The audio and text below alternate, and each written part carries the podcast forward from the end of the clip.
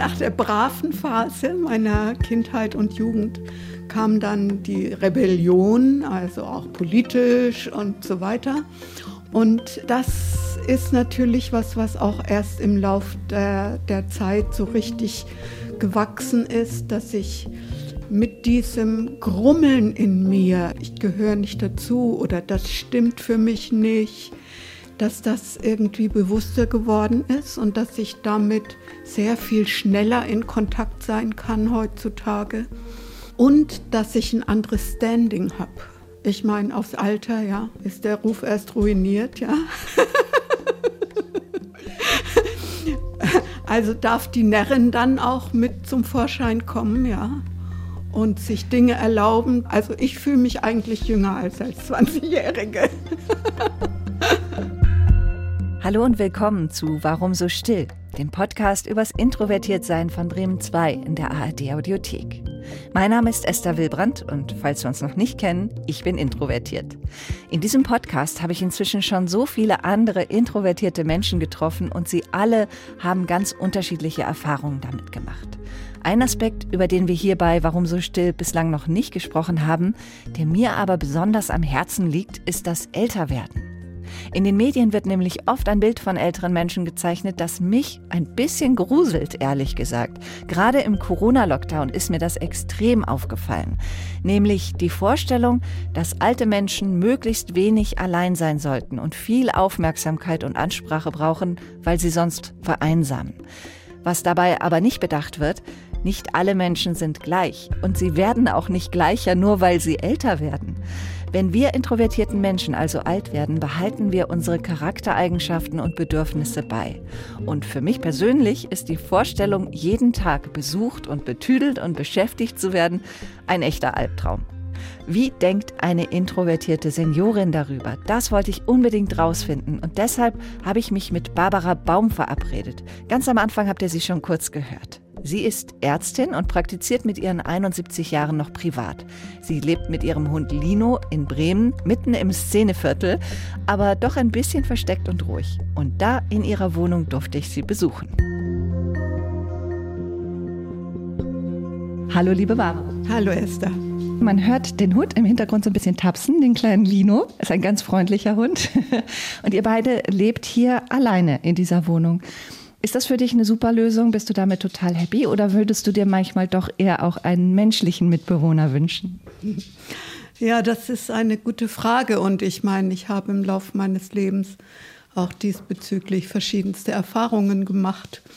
Ich habe viel auch in Gemeinschaften gelebt und das ist natürlich auch was, was nach wie vor immer mal ein bisschen mit reinschwingt. Und gleichzeitig weiß ich aber, ja, ich brauche einfach auch den Rückzug, ich brauche auch das Alleinsein, ich brauche auch Ruhe um mich herum und mm, das ist manchmal ja in größeren Zusammenhängen nicht ganz so leicht hinzukriegen. Wie war denn die Corona-Zeit für dich? Das war ja so das klassische Bild, das man überall in den Nachrichten gesehen hat. Einsame ältere Menschen, denen jemand im Garten ein Ständchen singt oder Essen vor die Tür stellt.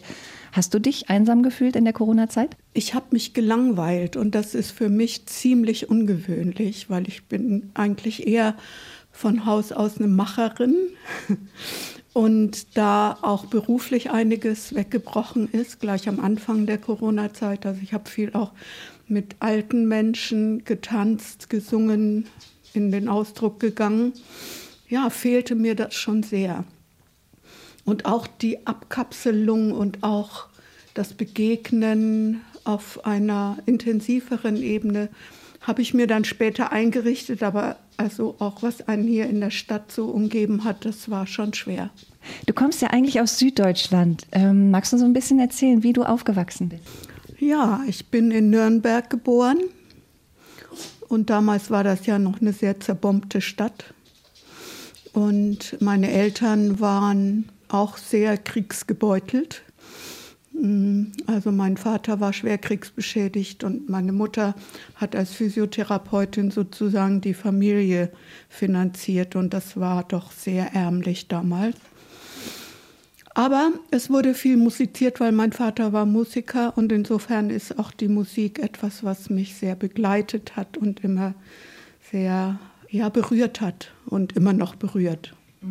Und hast du auch Geschwister? Ja, ich hatte meine Schwester, die ist sechs Jahre jünger und äh, ist ähm, aber vor drei Jahren schon verstorben.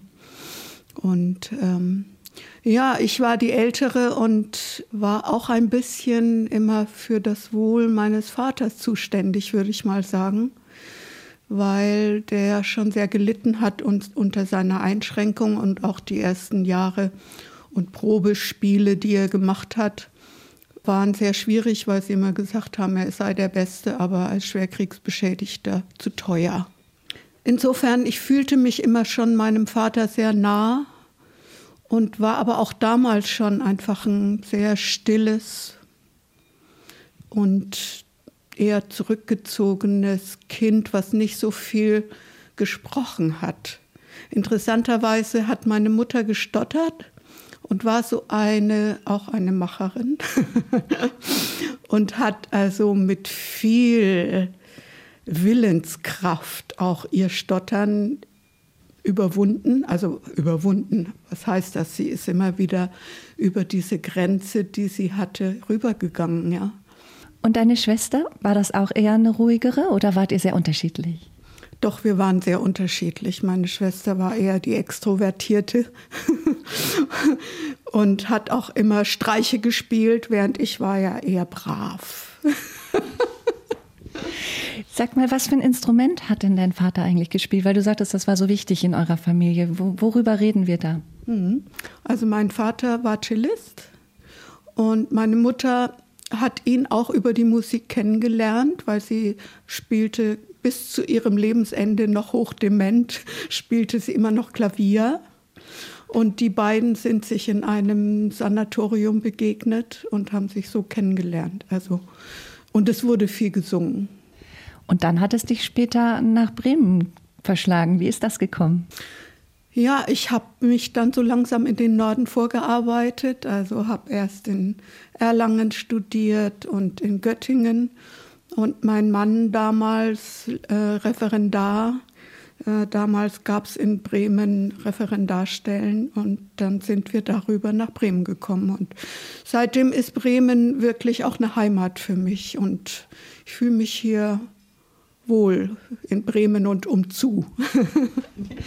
du bist also jetzt eine Wahlbremerin. Vermisst du denn das gar nicht? So die Landschaft, zum Beispiel die Berge? Ich vermisse die Hügel, eindeutig. Aber unter den Menschen fühle ich mich im Prinzip eigentlich wohler, weil ich habe immer das Gefühl, dadurch, dass wir hier immer Wind haben, werden auch die Köpfe so ein bisschen frei geweht. Man merkt dir nicht sofort an, dass du introvertiert bist. Woran merkst du das denn bei dir selber?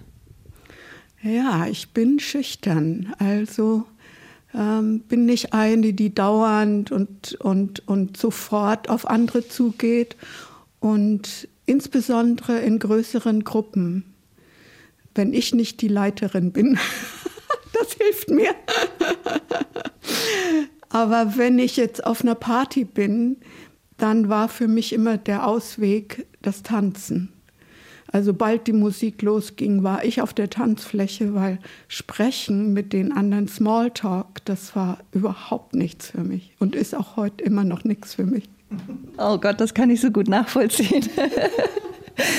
Wie ist das im Familienleben? Du hast selber auch Kinder. Hast du da deine Introvertiertheit auch besonders wahrgenommen im Zusammenleben mit denen? Das ist eine Frage, die kann ich gar nicht so leicht beantworten. Da müsste man vielleicht mal meine Tochter fragen. also jedenfalls war es so, dass wir nicht eine Redeebene miteinander hatten. Das stimmt. Wir hatten eher so eine körperliche Verbundenheit, auch über lange Zeit. Ja, das ist auch heute noch so. Also nicht der, der, der körperliche Kontakt so sehr, aber mehr dass wir nicht so viel jetzt sprechen.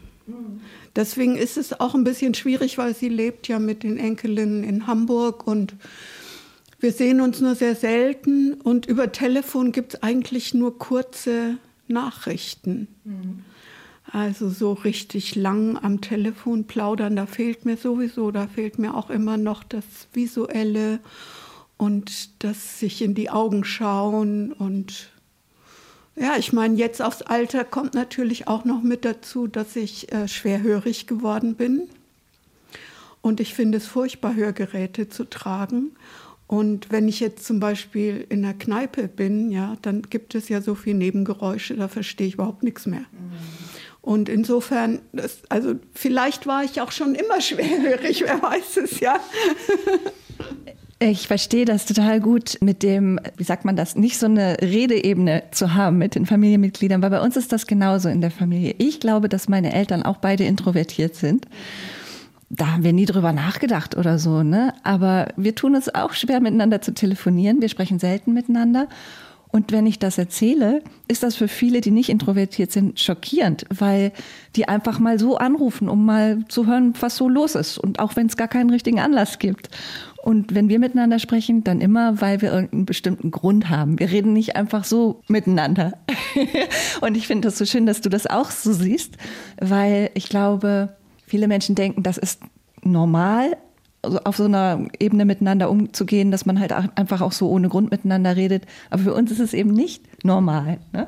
Richtig, genau. Und ja, ich meine, es ist ja immer so, ja, man vergleicht sich ja immer so ein bisschen auch mit anderen. Jedenfalls früher habe ich das viel deutlich mehr gemacht und fühlte mich immer komisch, also nicht dazugehörig, eher immer am Rande so von Gruppen oder Klassenzusammenhang. Ich war dann zwar Sprecherin, interessanterweise, ähm, und das zieht sich auch durch mein Leben durch. Also, dass ich immer in, also eine Rolle brauchte, um so ein Gefühl zu haben. Und ich komme darüber in Kontakt mit anderen. Mhm. Und früher fand ich das komisch. Heute finde ich das völlig in Ordnung. Also inzwischen würde ich auch sagen, ich habe mein Introvertiertsein akzeptiert, meistens. ähm, und habe Formen für mich gefunden, die sich stimmig anfühlen und wo ich auch den Eindruck habe, ich muss jetzt nicht schlottern oder ich muss nicht jetzt mich äh, verziehen, weil ich mich so außen fühle also du sagst, du hast so deine Rolle gefunden, indem du zum Beispiel Kurse anleitest oder Klassensprecherin warst. Oder auch als Ärztin bist du ja auch diejenige, die quasi den Ton angibt und den anderen sagt, was Sache ist. Gab es so bestimmte Momente oder Situationen, die immer wieder gekommen sind, wo du gedacht hast, so jetzt wäre ich total gerne extrovertiert? Ja, es kommt ja noch dazu, dass ich äh, körperlich nicht so ganz groß bin. Also inzwischen nur noch 1,57 geschrumpft. Äußerlich geschrumpft, innerlich gewachsen. Genau. Und da gab es oder gibt es immer noch diese Situation, ich bin irgendwo in der Kneipe oder in einem größeren Zusammenhang, stehe am Tresen und alle hinter mir werden sofort bedient und ich irgendwann habe ich dann angefangen, ganz laut zu sprechen. Jetzt bin ich dran. um mich ähm, sichtbar hörbar zu machen, ja. Ja, ja. Ja, ja. Das kenne ich auch. Ich kann wunderbar den ganzen Abend dastehen und niemand nimmt mich wahr. Das ist aber ein guter Tipp. Das ist zum Beispiel schon mal sowas, du kannst auch noch ein bisschen drüber nachdenken, aber in jeder Folge äh, frage ich meine Gäste, ob sie so einen Tipp haben, so einen Überlebenstipp für introvertierte Menschen. Und das ist zum Beispiel was, ne? dann bewusst ganz laut sprechen, auch wenn man sich dabei total komisch fühlt, weil alle anderen machen es ja auch. Also, genau. Warum bist du eigentlich Ärztin geworden? Tja, das ist auch eine gute Frage. Also, ich war ganz gut in der Schule. Ich war ja brav. Ich habe immer viel gelernt und äh, gearbeitet. Und dann hatte ich einen guten Notendurchschnitt und ich wollte mal viel Geld verdienen, weil ich kam ja eher aus armen Verhältnissen. Und dann habe ich beschlossen, ich studiere Zahnmedizin. Das war so der erste Anlass. Dann habe ich aber gemerkt, nee, also das Studentenklientel um mich herum ist irgendwie überhaupt nicht meine Welt. die alle schon mit ihrem Capri äh, vorfuhren und klar war, die übernehmen die Praxis vom Vater. Naja, und dann habe ich meinen ersten Freund kennengelernt, der war Mediziner und dann war das irgendwie mit ein Auslöser. Und ganz im Hintergrund bin ich aber Ärztin geworden, weil meine Mutter es nicht geschafft hat. Also meine Mutter hat im Krieg studiert und musste dann aber auch aus finanziellen Gründen aufhören damit und ist dann Physiotherapeutin geworden. Und die hat ihr Leben lang darunter gelitten. Und sie war auch die Einzige, die, wenn sie mir einen Brief geschrieben hat, hat immer den Doktor davor geschrieben hat.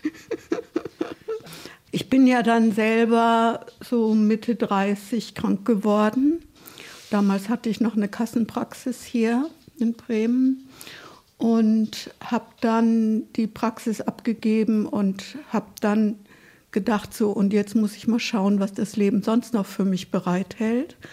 Und dann habe ich gemerkt, okay, und dieser andere Teil in mir, nämlich der künstlerische, der ist immer zu kurz gekommen hinter dem Braven. Und dann habe ich noch Kunst studiert. Also ohne die Tatsache, dass ich krank geworden bin, hätte ich mich das nicht getraut.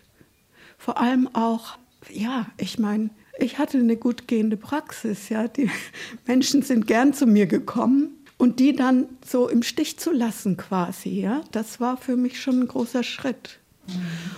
Und da hat mir geholfen, dass manche von meinen Patientinnen mich im Nachhinein angesprochen haben und gesagt haben, weißt du was? Wenn du das damals dich nicht getraut hättest, hätte ich mich auch nicht getraut. Und das hat mir dann natürlich ein bisschen gut getan. Ja, genau. Diese künstlerische Seite, die sieht man auch hier in deiner Wohnung sehr schön. Also du hast Bilder an den Wänden hängen, du hast hier ein sehr schönes gefilztes Wandgemälde, kann man fast sagen, abstrakt hier hängen. Also man sieht, du lebst das auch und du bist auch sehr farbenfroh und ich glaube, das steckt total in dir drin. Du hast ähm, Bildhauerei, glaube ich, studiert und Malerei, richtig? Stimmt das? Also,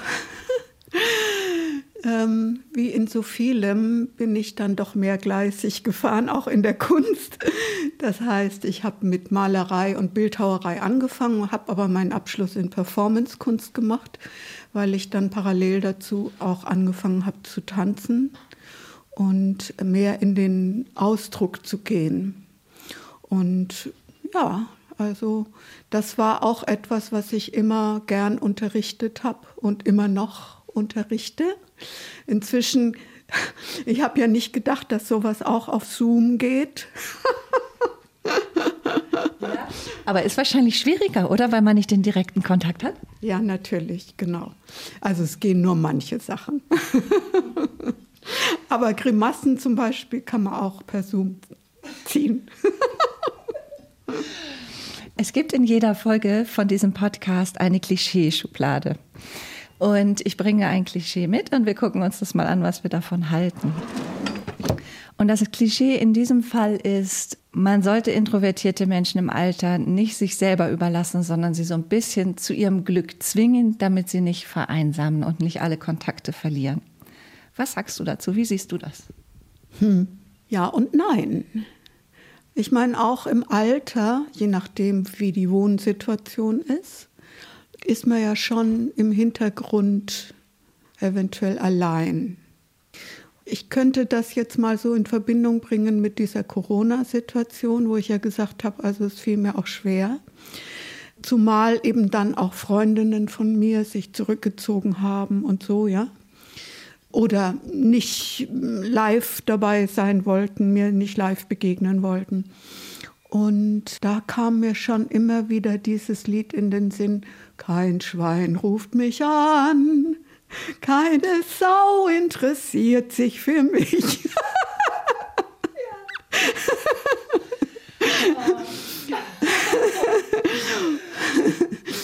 also insofern bin ich schon auch froh, dass ich so ein Netzwerk um mich herum habe von vor allem Frauen, wo wir einfach auch ein bisschen aufeinander gucken.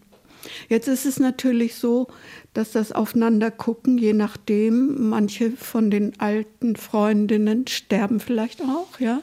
Es reduziert sich ja für sehr alte Menschen oft drastisch. Und die Kinder haben es ja oft auch schwer mit ihren Eltern. Und gerade wenn dann sowas noch mit dazukommt, was weiß ich, Demenz oder so, also was ja auch mit großer Verunsicherung bei den Angehörigen verbunden ist, dann ist das natürlich nicht so einfach. Also insofern, jein. Aber natürlich als introvertiert, ich muss jetzt nicht dauernd, vor allem in den Altersheimen, permanent den Fernseher laufen haben, die Werbung mit allem drum und dran, also furchtbare Situationen, ja. Ja, das denke ich auch. Also das ist auch eine meiner größten Ängste beim Altwerden, dass ich irgendwann nicht mehr in der Lage bin, vielleicht selbst selbstständig zu entscheiden, mich zu artikulieren und dass ich dann um so einen großen Tisch sitze mit ganz vielen Menschen und wir basteln irgendwelche Fensterdekorationen, wo ich doch eigentlich viel lieber in meinem Zimmer alleine sein und ein Buch lesen würde. Klischeeschublade zu. Es liegt natürlich auch so ein bisschen an unserem Sozialsystem. Es ist so knapp gestrickt, man kann nicht auf alle individuellen Bedürfnisse eingehen und dann werden alle über einen Kamm geschoren in der Schule schon, im Kindergarten eigentlich schon, in der Schule und dann auch später in der Altenpflege. Was meinst du? Hast du eine Idee, wie man die Situation verbessern könnte für introvertierte Menschen in so einer Lebenssituation, in so einer Einrichtung? Ich denke, alleine überhaupt schon das Bewusstsein zu schaffen, wäre schon mal ein großer Schritt, oder? Ich denke, es ist eigentlich total gut, gerade mit den nahen Menschen so im Austausch und Kontakt zu sein, dass man sich genau diese Dinge auch mitteilt. Weil das sind dann je nachdem, ja, wenn man selber vielleicht nicht mehr kann, diejenigen, die das auch einbringen können. Also ich habe auch versucht oder erfolgreich versucht inzwischen, meine Tochter und meine beste Freundin davon zu überzeugen, dass ich gerne so eine Patientenverfügung mit Ihnen und so eine Generalvollmacht erstellen möchte. Und im Zuge meiner Hospizausbildung, das finde ich auch nochmal ein ganz, ganz gutes Beispiel, was helfen könnte. Also solange ich gut bei mir bin, ja, und vielleicht auch ein bisschen reflektieren kann, was tut mir gut und was tut mir nicht gut, habe ich in der Hospizausbildung äh, gelernt. Da hat eine von den Anleiterinnen uns empfohlen, ein Büchlein zu gründen für die Menschen, die mich nicht kennen und die mich vielleicht pflegen oder begleiten oder sonst was. Und da drin einfach aufgeschrieben, okay, also wenn ich mich nicht mehr äußern kann, bitte den Fernseher zum Beispiel nicht permanent laufen lassen, lasst mich mit der Aromatherapie in Frieden. Das bringt mich auf die Palme. ich mag gern berührt werden, aber ich mag nicht auf die Wange getätschelt werden. Na, Schätzlein, ja, was ich erlebt habe. Also nicht bei mir, aber bei anderen. Ja. Also all diese Dinge, ja, was sind meine Eigenheiten? Wie ist das mit Kontakt, ja? Das aufzuschreiben und in einem Büchlein festzuhalten und das da zu lagern, wo das Testament ist oder wo die Dinge sind des, äh, des Lebens, die dann vielleicht in der Situation eh gefragt sind oder gebraucht werden. Wow, das ist echt eine tolle Idee. Ja. Bei dir ist es ja so, du praktizierst ja noch weiter. Das heißt, bei dir gab es jetzt nicht so diesen Bruch so erst bin ich noch 100 Prozent in meinem Job und dann zack ist plötzlich Rente und nichts mehr. Oh, da kommt das Hündchen. Hallo Lino. Braucht ein bisschen Aufmerksamkeit. Ich habe einen Ton mitgebracht von der Bremer Psychologin Veronika Barmann, die sich auch auskennt mit Introversion. Und ich habe sie mal gefragt, wie ist das für die Menschen, ob sie einen Tipp hat, weil introvertierte Menschen, wenn uns der Beruf wegbricht, sage ich jetzt mal, dann fällt uns auch ganz viel an sozialen Kontakten weg. Und wir tun uns nicht so leicht damit, neue aufzubauen. Deshalb habe ich sie gefragt, was sie dazu beitragen kann, vielleicht ob sie einen Tipp hat. Hören wir mal. Ja, also diese Gefahr besteht, aber eigentlich muss ich da erstmal sagen, für alle. Nach Möglichkeit sollten wir unsere Arbeit so organisieren, dass nicht der große Bruch kommt. Also dieses 40 Stunden mit 10 Überstunden die Woche buckeln und dann ab 65 Hammer fallen lassen und einfach nur noch zu Hause sitzen. So Loriot-mäßig, das ist keine Empfehlung auf jeden Fall weil vor allen Dingen wir arbeiten ja nicht nur, damit wir unseren Lebensunterhalt verdienen und bekommen dann eben Rente, sondern wir arbeiten ja auch, um gesellschaftlich sinnvollen ähm, Beitrag zu leisten. Und über den definieren wir uns auch. Und deswegen würde ich auch empfehlen, eher das langsam ausschleichen zu lassen quasi. Vielleicht kann man sich noch anders engagieren in dem Job, den man vorher gemacht hat, oder man fängt vorher schon an, eine ganz andere Tätigkeit aufzubauen, sich ehrenamtlich zu engagieren, irgendwelche Bereiche sich neu zu erschließen. Und dann ist es auch so, dass die Kontakte Kontakte nicht sofort komplett wegfallen. Es ist aber schon so, dass mit fortschreitendem Alter insbesondere ja auch die Fähigkeiten abnehmen, Dinge zu tun. Ich bin irgendwann nicht mehr so mobil. Ne? Also ich bin vielleicht nicht mehr in der Lage, dass ich sage, ich äh, schenke jetzt in der Suppenküche aus noch dienstags und freitags. Und dann ist es natürlich so, dass meine sozialen Kontakte, so wie wir die Gesellschaft momentan organisiert haben, zurückgehen. Da würde ich auch erstmal sehen, dass Introvertierte eigentlich einen Vorteil haben, weil die damit besser zurechtkommen erstmal. Ne? Die können sich gut mit sich beschäftigen, die finden ihren Gedanken nachhängen, nicht belastend oder bedrückend oder so. Deswegen ist das auch erstmal für solche Situationen sogar ein Vorteil. Aber es ist natürlich schwerer, genau auch aus so einer Situation heraus dafür zu sorgen, dass man jetzt nicht komplett vereinsamt.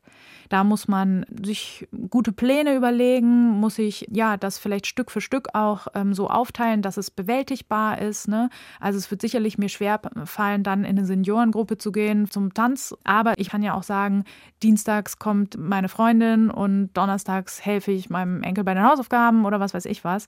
Also sozusagen Kontakte, die mir gut tun, gut verteilen und da muss man sich natürlich drum kümmern. Also da kommen wir nicht drum rum. Es ist selten so, dass Menschen bei uns klingeln und fragen, ist da ein Bedürfnis offen, kann ich das irgendwie bedienen? Ob wir introvertiert oder extrovertiert sind, wir mögen vielleicht lieber ruhigere Situationen, aber wir können natürlich nicht ohne soziale Kontakte auskommen. Ne? Also dafür sind wir Menschen generell nicht ausgelegt einfach. Da war jetzt ziemlich viel drin, was sie gesagt hat. Also du hast sowieso, du bist sowieso, glaube ich, ein sehr improvisationsfreudiger Mensch und du hast ähm, dich beruflich neu orientiert und als praktizierende Ärztin bist du ja nicht nur der Schulmedizin verpflichtet, sondern du hast ja auch immer rechts und links vom Tellerrand geguckt, was gibt es noch an Naturheilkunden, an alten ähm, medizinischen Weisheiten. Hast du dir einen Plan gemacht oder bist du eher so, dass du sagst, ich mache das jetzt, solange es geht und dann gucke ich mal, was kommt?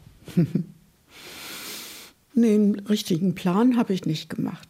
Aber es gibt natürlich bestimmte Bedingungen um mich herum, zum Beispiel die Tatsache, dass ich eine Mini-Mini-Rente bekomme und deswegen darauf angewiesen bin, auch noch Geld zu verdienen.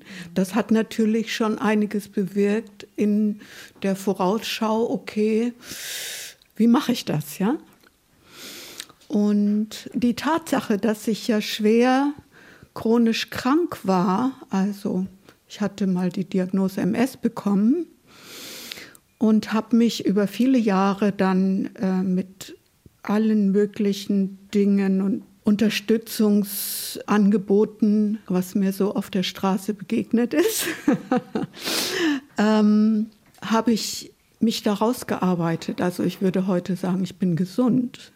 Aber das als, als Hintergrund ist natürlich etwas, wo ich denke, wow, wie gut geht es mir? Und ich möchte diesen Körper und diesen Geist, solange er mitmacht, wach halten und in Bewegung halten. Ja, so. Und sie hat das ja auch gesagt, dass es für introvertierte Menschen nicht so leicht ist, sich in einer Gruppe anzuschließen, also zum Beispiel in einer Tanzgruppe. Du hast das geschickt gelöst. Du hast es auch gesagt, du leitest die Tanzgruppe. Dann ist das was anderes. Und du bietest das zum Beispiel auch an, so Performance und Tanz und körperlichen Ausdruck für Menschen zwischen 60 und 100. Wie ist denn da deine Erfahrung? Sind da auch Menschen dabei, die eher zurückhaltend sind oder sind das wirklich alle die, die vorher auch schon aus sich herausgegangen sind? Ach nein, ach nein. Also wir haben, ich habe das ja mit äh, einer Kollegin gemeinsam angeboten und wir haben das angeboten in erster Linie für Demenzbetroffene. Die kamen dann mit einem Tandempartner, Partnerin und ich meine, in dem Zustand der Demenz kann man ja nicht mehr, oder jedenfalls in der Regel dann, wenn es neue Situationen gibt, nicht mehr von extrovertiert reden. Also ich habe niemanden da erlebt, der sofort auf uns losgegangen ist, sondern erstmal gab es eine große Verunsicherung. Und was aber dann einfach total schön zu beobachten war, und da bin ich der Bremer Heimstiftung und dem Tanzwerk auch sehr dankbar, dass die sich da zusammengetan haben und in dieser Kooperation das angeboten haben, gerade für die Generation, die jetzt ins Altersheim kommt, weil das sind ja andere, die als die, die vielleicht noch vor 10 oder 20 Jahren da waren und ganz zufrieden waren mit Ringelpiez mit anfassen, ja. Und wir haben aber freie Improvisation gemacht. Wir haben im Kreis einfach Dinge gemacht, wo jeder was beigetragen hat. Und wenn dann eben eine Person mm, sich ganz lang Zeit gelassen hat, weil es nicht so schnell ging, dann war das auch so. Dann kam das Plop, dann nach drei Minuten und alle haben sich gefreut. Ich glaube, das ist es, ne? dass man so Räume schafft, wo man man selber sein kann, einfach, auch wenn man älter ist und auch wenn man in Strukturen ist, die von außen vorgegeben sind. Ganz genau. Und also ich glaube auch nochmal zurück zu deiner Frage von vorhin, dass es, glaube ich, auch für Introvertierte wichtig ist, Angebote zu haben, ohne dass sie jetzt gezwungen sind, da irgendwie teilzunehmen. Und schauen zu können, so was sind meine Qualitäten, was sind meine Fähigkeiten. Und ich würde der Psychologin auch an einem Punkt ein bisschen widersprechen Natürlich ist es so, dass manche Fähigkeiten nachlassen, körperlicher oder geistiger Art. Aber und ich glaube, dass wir viel zu wenig wahrnehmen, dass es nicht nur ein Nachlassen ist, sondern dass es sich transformiert. Also dass bestimmte Fähigkeiten anders werden. Also dass wir vielleicht nicht mehr so schnell sind, aber dass dadurch vielleicht eher was Poetisches in unser Sprechen kommt. Ja? Also es ist nicht mehr so zielgerichtet, aber es, es tauchen andere Fähigkeiten auf. Und das beobachte ich bei mir selber, aber bei anderen auch. Das ist ein spannender Punkt. Es transformiert sich. Das finde ich sehr, sehr schön. Ja, ich habe auch gerade gedacht, ähm, wir sind vielleicht langsamer, aber dadurch sind wir dann auch besonnener und nicht so hoppla hopp, sondern ne, machen die Dinge bewusster. Das ist ja auch was. Genau, und dadurch kriegt es vielleicht auch nochmal eine ganz andere Tiefe. Ja, spannender. Das ist ja vielleicht das, was man früher als die weisen Alten bezeichnet hat, ja, die jetzt heute eben abgeschoben sind und nicht mehr mitten unter allen Jüngeren. Da geht auch eine große Qualität damit verloren. Wo wir gerade über die Generationen sprechen, das Konzept Introversion, das ist ja inzwischen psychologisch erforscht, neurowissenschaftlich, auch soziologisch. Ins allgemeine Bewusstsein sickert das jetzt so langsam erst. Und mir ist aufgefallen, dass viele ältere Menschen mit diesem Konzept Introversion gar nicht so viel anfangen können, sondern eher von sich sagen würden, sie sind schüchtern oder ich bin gerne alleine oder so. Meinst du, dass die jüngere Generation jetzt einen Vorteil hat dadurch, weil das Thema Introversion und Extraversion zum Beispiel auch über die sozialen Netzwerke jetzt einfach viel präsenter ist? Macht es das vielleicht leichter, wenn man es weiß, es gibt diese, diese Persönlichkeitsmerkmal? Oh, das kann ich mir schon vorstellen. Und auch dadurch, dass es im Netz dann auch unter Jüngeren ein Gesprächsthema ist, kann man sich ja noch mal leichter austauschen, ja, als das früher so war, ja. Da wurden die dann, die Introvertierten dann eher eben, haben gut gearbeitet und waren so im Hintergrund immer präsent, ja, aber es war nie ein Thema. Genau, und da kommt das dann, glaube ich, auch her, dass man sich manchmal so als Außenseiterin fühlt, weil man es einfach nicht weiß. Man hat dieses Label, dieses Etikett nicht dafür. Du hast durch deine Arbeit, durch dein Engagement sehr viel Kontakt mit Menschen. Du hast dann auch eine große Nähe durch den Tanz, durch die Berührung als Ärztin zum Beispiel. Wie findest du denn davon einen Ausgleich? Naja, eben, es braucht zwischendurch dann wieder den Rückzug. Also ich meine, jetzt aufs Alter ist es auch so, also ich arbeite ja nicht volle Kanne, ja. Ich meine, da bin ich ja auch schon ein bisschen vorgeschult, weil ich ja eigentlich seit ich aus meiner äh, Kassenpraxis ausgestiegen bin. Es gab immer mal Phasen, wo es viel zu tun gab und dann gab es mal wieder nichts oder wenig.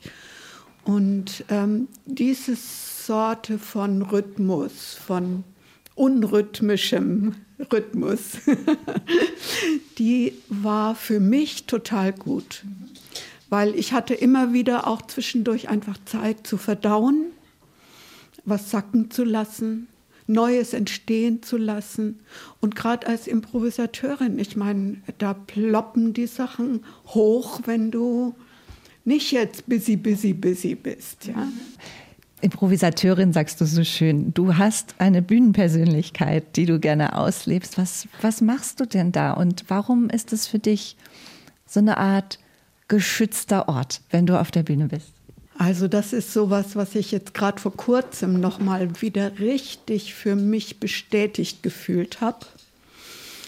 Also ich habe mich immer schon gern bewegt und getanzt und als es dann aber doch auch professioneller wurde, auch mit dem Performance-Geschehen, habe ich gemerkt, der neue Tanz, ja, der eben nicht festgeschrieben ist, sondern wo ich die Möglichkeit habe, mich auszudrücken mit dem, was gerade in dem Moment in mir ist. Das ist genau das, wo ich den Eindruck habe, okay, und das ist, wenn, also als, als Kind habe ich ja immer gedacht, ich kann nicht sprechen, ja. Das hat sich ja erst im Lauf der Zeit auch gewandelt, aber was immer geblieben ist, ist, dass ich mich ausdrücken kann über meinen Körper und dass ich, wenn ich, wenn ich das tue, auch so ein Gefühl habe, ich bin total angebunden mit Himmel und Erde und allem drumherum und äh, bin ganz präsent und in mir. Und das kann dann schon auch im Kontakt sein mit anderen zu tanzen, aber es hat eine ganz andere Qualität als als weiß ich jetzt auch gerade nicht was. ja, oh ja, das, das klingt total schön. Also ich bin ganz inspiriert gerade. ich kenne dich jetzt erst ganz kurz, aber mein Eindruck ist, dass du so ganz deinen eigenen Weg gehst und ganz bewusst dein Ding machst. Würdest du auch sagen, du bist so ein bisschen rebellisch vielleicht? Klar. Nach der braven Phase meiner Kindheit und Jugend kam dann die Rebellion, also auch politisch und so weiter. Und ich würde mich auch heute immer noch, auch wenn das Wort ja inzwischen in Misskredit geraten ist, ich würde ich mich als Querdenkerin bezeichnen oder Rundumdenkerin oder so. Man kann dann ja auch neue Worte erfinden. Genau, um die Ecke denken. um die Ecke denken. Genau.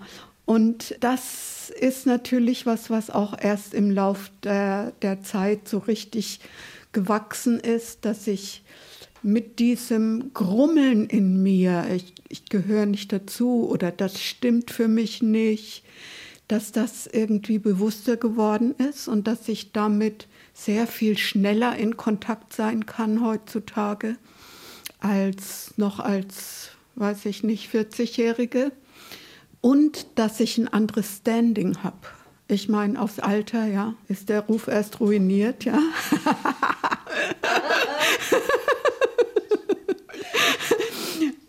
also darf die Närrin dann auch mit zum Vorschein kommen, ja. Und sich Dinge erlauben, die ich mir vielleicht so als 20-Jährige schon gar. Also ich fühle mich eigentlich jünger als als 20-Jährige. Ach, großartig. Wir hören hier im Hintergrund den Hund, der kämpft mit, ah, was, was hat er da auf meine Handschuhe? also bei dir ist eine Menge los, aber du kannst es selber steuern und du sagst auch, es gibt immer mal so ruhige Phasen. Ne? Du wohnst hier mittendrin. Also du wohnst alleine, aber du wohnst mittendrin im Szeneviertel und das ist auch genau das, was so meinem Wunsch entspricht oder meinem Traum. So dass wenn ich rausgehe, da sind Menschen, da ist Leben, da ist was los, da gibt es was zu gucken. Und dann komme ich wieder zu mir nach Hause und da ist es ruhig, da bin ich für mich selbst.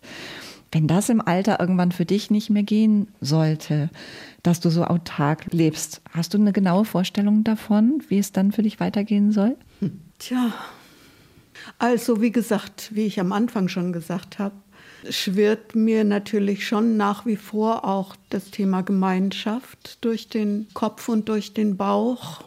Also ein Idealbild wäre für mich schon sowas, also aufgehoben zu sein in einem größeren Zusammenhang, meine Qualitäten in reduzierter oder wie auch immer Form, gewandelter Form weiterhin einbringen zu können. Im Zweifelsfall auch jemanden da zu haben, der mich vielleicht versorgt. Also das ist ein schönes Bild, was ich mir so vorstellen kann. Ob es dann letztendlich dahin kommt, you never know. das ist wahr.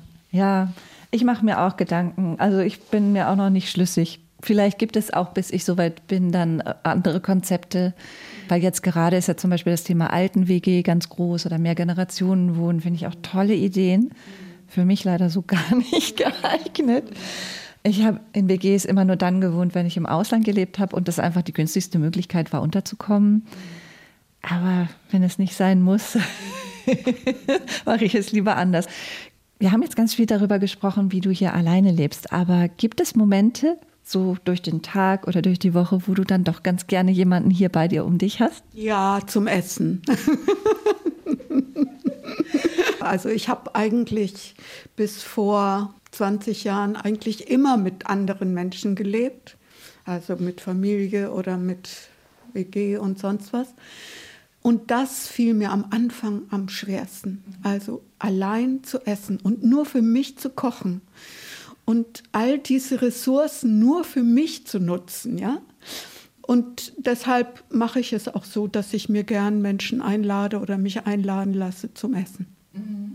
Hast du zum Schluss dieser Podcast-Episode vielleicht einen Tipp, einen Survival-Hack, einen Überlebensrat für introvertierte Menschen aus deiner Lebenserfahrung heraus, den du gerne teilen möchtest? Also ein Rat ist erstens, steh zu dir selber. Und lass dich nicht verunsichern von außen. Das ist ja eine der schwere, schwierigeren Übungen. Also viele Menschen tun ja dann etwas, um geliebt zu werden, um gesehen zu werden. Und finde deinen Weg in dem Ganzen. Und wenn dein, dein Tempo ein anderes ist, dann geh mit deinem Tempo. Ja, und wir haben das große Glück, in einer Umgebung zu leben, wo das möglich ist, sich zurückzuziehen. Das ist ja nicht überall so. Also gerade für Menschen auf der Flucht zum Beispiel, ja. Ich meine, die müssen auch schauen, wie sie Formen finden, damit zu sein.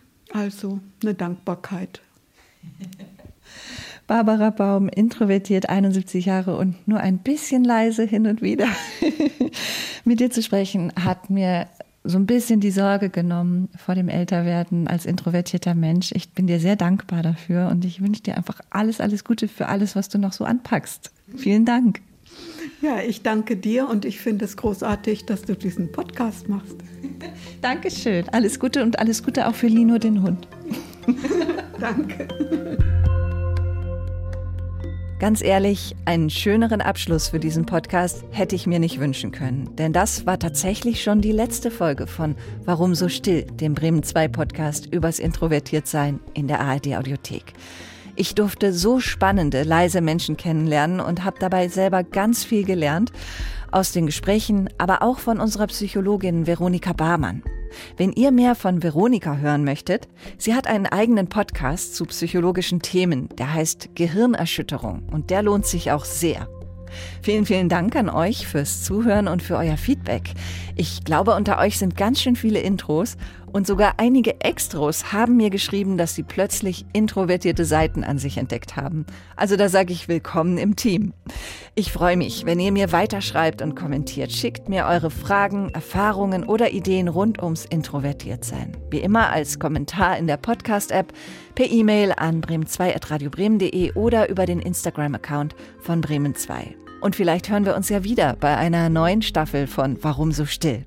Zu guter Letzt möchte ich euch aber noch einen ganz neuen Podcast empfehlen. Die Ursache für das massenhafte Fischsterben in der Oder ist ermittelt. Das kann doch nicht legal sein, oder? Und das ist halt so ein Moment, wo ich dachte, so jetzt habe ich eine fette Geschichte. ja. Hi, das hier ist 11KM, der Tagesschau-Podcast. Ich bin Viktoria Michalzack und ich tauche jeden Tag mit euch ab. Die besten Journalistinnen und Journalisten der ARD bringen ihre Recherchen mit und zusammen durchleuchten wir in jeder Folge ein spannendes, aktuelles Thema. Täglich von Montag bis Freitag.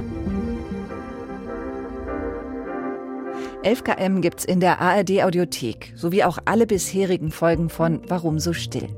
Danke an alle bei Bremen 2, die an diesem Podcast mitgearbeitet haben. Es war mir eine Freude. Tschüss.